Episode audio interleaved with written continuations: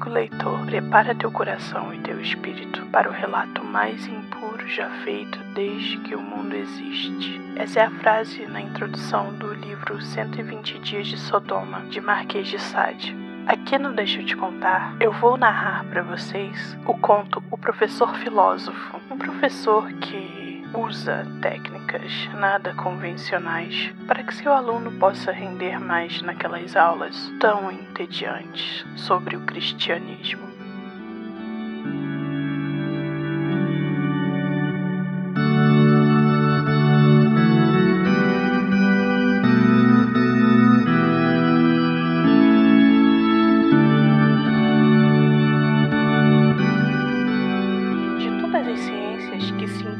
Na cabeça de uma criança quando se trabalha em sua educação os mistérios do cristianismo, ainda que uma das mais sublimes matérias dessa educação, sem dúvida não são, entretanto, aquelas que se introjetam com mais facilidade no seu jovem espírito. Persuadir, por exemplo, um jovem de 14 ou 15 anos de que Deus Pai e Deus Filho são apenas um, de que o Filho é consubstancial com respeito ao Pai e que o Pai o é com respeito ao Filho, etc tudo isso, por mais necessário à felicidade da vida, é contudo mais difícil de fazer entender do que a álgebra. E quando queremos obter êxito, somos obrigados a empregar certos procedimentos físicos, certas aplicações concretas, por mais que desproporcionais, facultam, todavia, a um jovem compreensão do objeto misterioso. Ninguém estava mais profundamente afeito a esse método do que o abade do parque, preceptor do jovem conde de Nerqueia, de mais ou menos 15 anos e com o mais belo rosto que é possível ver. Senhor abade, dizia diariamente o pequeno conde a seu professor, na verdade, a consubstanciação é algo que está além das minhas forças. É-me absolutamente impossível compreender que duas pessoas possam formar um só. Explicai-me esse mistério, rogo-vos, ou pelo menos colocai-o ao meu alcance. O honesto abade, orgulhoso de obter êxito em sua educação, contente de poder proporcionar ao aluno tudo o que poderia fazer dele um dia uma pessoa de bem, imaginou um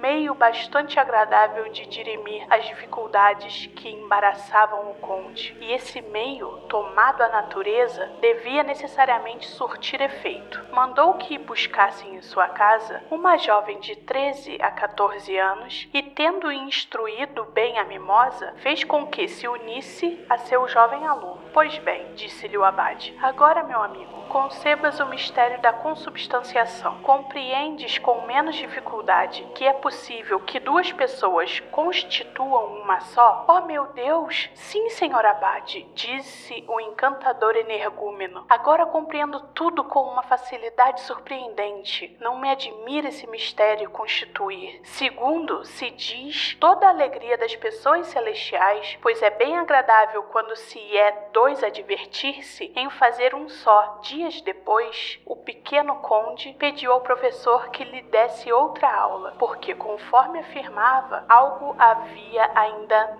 no mistério que ele não compreendia muito e que só poderia ser explicado celebrando uma vez mais, assim como já o fizera. O complacente abade, a quem tal cena diverte tanto quanto a seu aluno, manda trazer de volta a jovem e a lição recomeça, mas dessa vez o abade particularmente emocionado com a deliciosa visão que lhe apresentava o belo e pequeno de Nerqueia, consubstanciando-se com sua companheira, não pôde evitar colocar-se como o terceiro na explicação da parábola evangélica. E as belezas, porque suas mãos haviam de deslizar, para tanto acabaram inflamando-o totalmente. Parece-me que vai demasiado rápido diz do parquet, agarrando os quadris do pequeno conde com muita elasticidade nos movimentos, de onde resulta que a conjunção, não sendo mais tão íntima, apresenta menos a imagem do mistério que se procura aqui demonstrar. Se fixássemos, sim, dessa maneira, diz o velhaco,